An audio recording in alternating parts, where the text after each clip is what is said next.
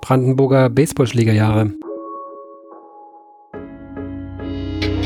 Gespräche zu Rassismus, rechter Gewalt und Solidarität in den 1990er Jahren.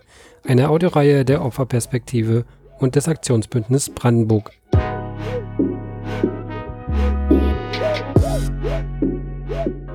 Hallo, willkommen zu unserer Audioreihe Brandenburger Baseballschlägerjahre, Gespräche zu Rassismus, rechter Gewalt und Solidarität in den 1990er Jahren.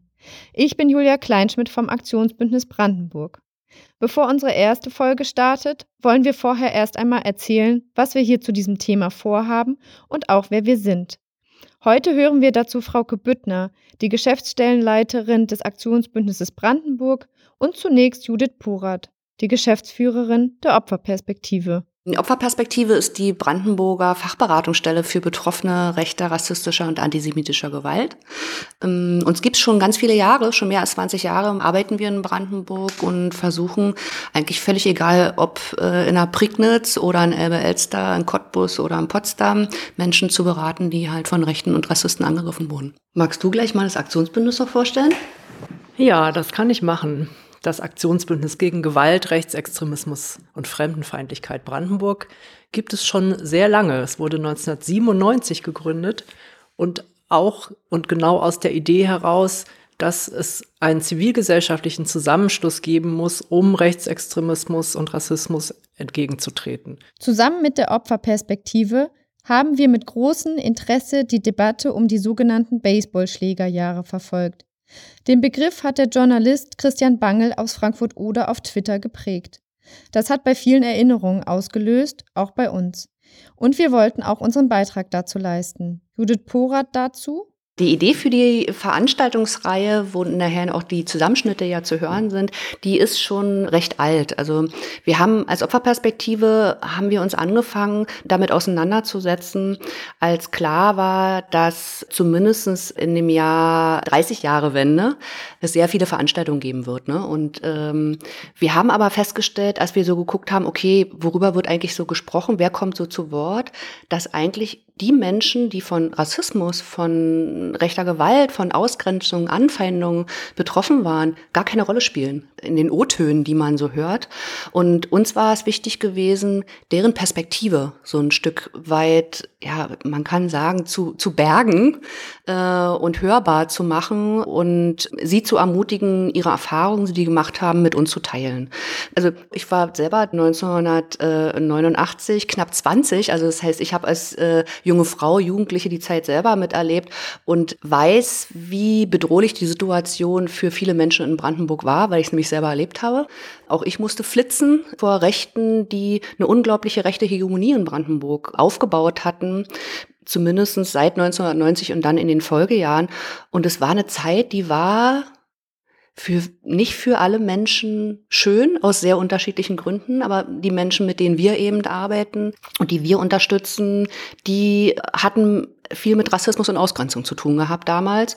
Und es war eben auch eine relativ tödliche Zeit für gar nicht wenig Menschen. Also in, in, in Deutschland äh, sind ja seit 1990, und da muss man sagen, bis 2020 sind etwa 200 Menschen von Rechten und von Rassisten aus sozialdarwinistischen Gründen, aus homophoben Gründen, LGBT-Feindlichkeit getötet worden.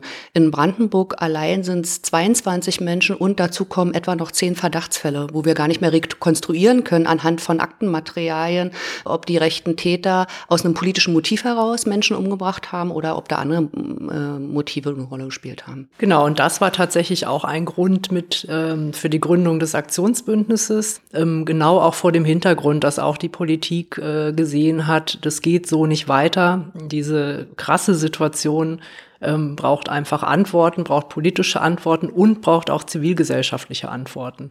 Im Aktionsbündnis sind viele, viele Organisationen zusammengeschlossen, zivilgesellschaftliche Bündnisse, landesweite Verbände, ähm, die Kirchen, also viele.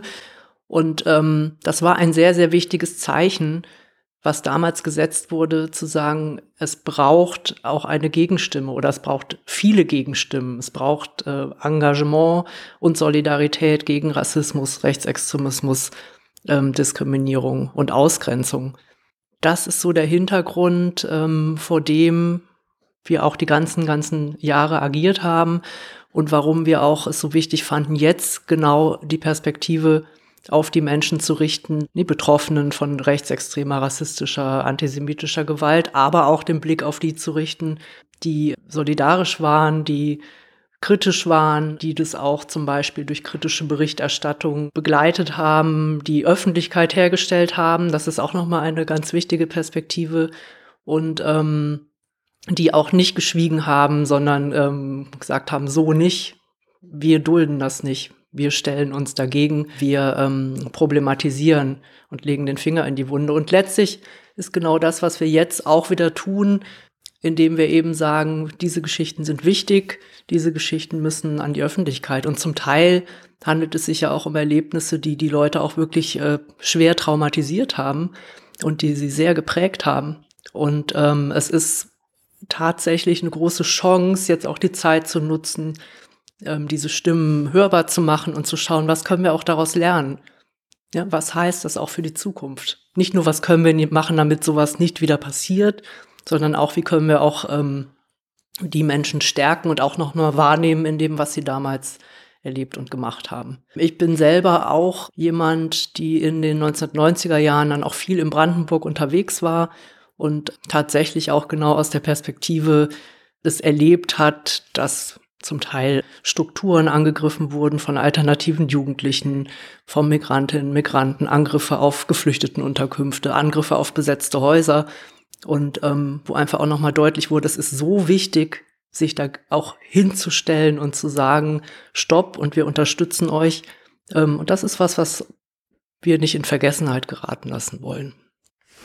Und Frauke, wenn du von den Menschen erzählst, die solidarisch waren, dann ist es ja auch, dann sind es genau die Menschen, die sich ja selber auch gefährdet haben. Ne? Also die standen ja wegen ihrer Solidarität häufig auch im Fokus und wurden angegriffen von den Rechten und haben, waren also selber richtig gefährdet und waren letztendlich häufig auch von rechter Gewalt betroffen. Ich finde, da schließt sich sozusagen eigentlich ein Kreis von sehr unterschiedlichen Menschen, die damals im Fokus auch von der extrem rechten Szene in Brandenburg standen, die es ja schon zu DDR-Zeiten gab ne? und äh, die dann einfach nach der Wende wahnsinnig stark geworden sind.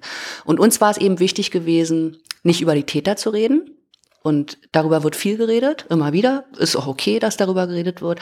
Aber uns war es wichtig, äh, eben jetzt Zeitzeuginnen zu Wort kommen zu lassen, die sehr berührende Geschichten erzählen. Und äh, das wird man in den Folgen, die jetzt Stück für Stück online gehen werden, äh, werden alle Zuhörerinnen und Zuhörer selber hören können, wo es einen zum Teil die Sprache verschlägt, weil so eine unglaubliche Brutalität auf einmal ganz greifbar wird, wo ich finde auch eine Verlorenheit der Menschen oder Einsamkeit der Menschen mit dem, was ihnen passiert, teilweise sehr greifbar wird, aber eben auch das Wort Solidarität mit Inhalt gefüllt wird, also mit Geschichten, mit Erfahrungen, mit Erlebnissen, äh, wo gezeigt wird, okay, wie konnte man sich gegenseitig unterstützen und stärken. Und das finde ich macht das Spannende aus. Also genau diese diese Spannbreite an unterschiedlichen Geschichten. Diese Geschichten sind gleich hörbar. Es geht um die Zeit vor und nach dem Jahr 1990, mit dem ja viel verbunden wird. Oft ist das Stichwort zum Herbst 1989 friedliche Revolution, bevor dann am 3. Oktober 1990 beide deutsche Staaten fortan gemeinsam die Bundesrepublik Deutschland bildeten. Aber es war an so vielen Stellen eben gar nicht friedlich. Frauke Büttner vom Aktionsbündnis erklärt das an einem einschneidenden Ereignis Ende 1990, das auch in der ersten Episode Thema sein wird. Ein Name aus Brandenburg symbolisiert die rechtsextreme rassistische Gewalt ganz besonders. Das ist Amadeo Antonio. Der wurde von einem Nazi-Mob von gut 50 ähm, jungen Erwachsenen durch Eberswalde gejagt und ähm, so schwer verletzt, dass er am 6. Dezember starb.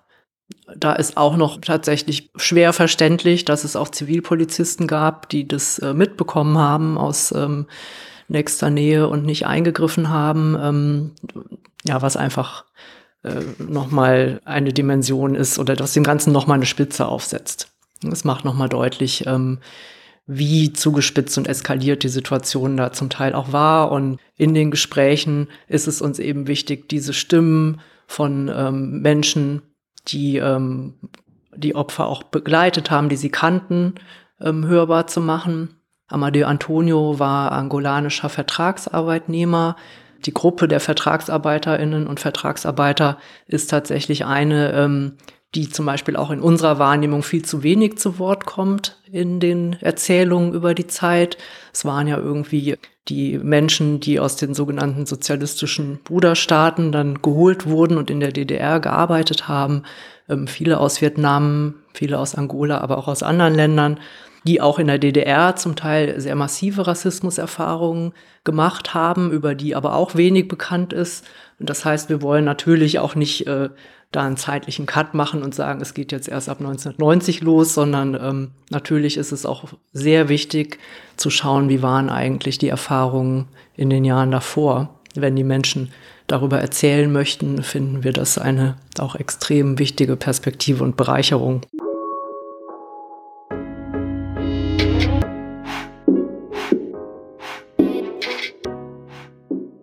Soweit ein erster Überblick über das, was euch hier in den einzelnen kommenden Episoden erwartet, die auf der Website des Aktionsbündnisses Brandenburg und der Opferperspektive zu finden sind und auf allen bekannten Podcast-Portalen. Zu hören sind ja einerseits Dokumentationen aus den Mitschnitten unserer Veranstaltungen in Potsdam, zu Cottbus, zu Angermünde und Frankfurt-Oder. Und wir planen weiteres. Empfehlt und verbreitet uns gerne weiter. Ein letztes Wort dazu von Frauke Büttner. Ja, wir freuen uns sehr darauf, dass sich so viele Leute bereit erklärt haben, mit uns zu sprechen und ihre Gespräche auch ihre Erfahrungen und Eindrücke mit der Öffentlichkeit zu teilen, zum Teil auch das Schweigen zu brechen. Und wir hoffen einfach drauf, dass sich viele ähm, Zuhörerinnen und Zuhörer ähm, unsere Podcast-Serie anhören. Brandenburger Baseballschlägerjahre, Gespräche zu Rassismus, rechter Gewalt und Solidarität in den 1990er Jahren. Und wir freuen uns natürlich auch sehr über Feedback an uns und Anregungen, vielleicht auch für weitere Gespräche. Und jetzt kann es losgehen.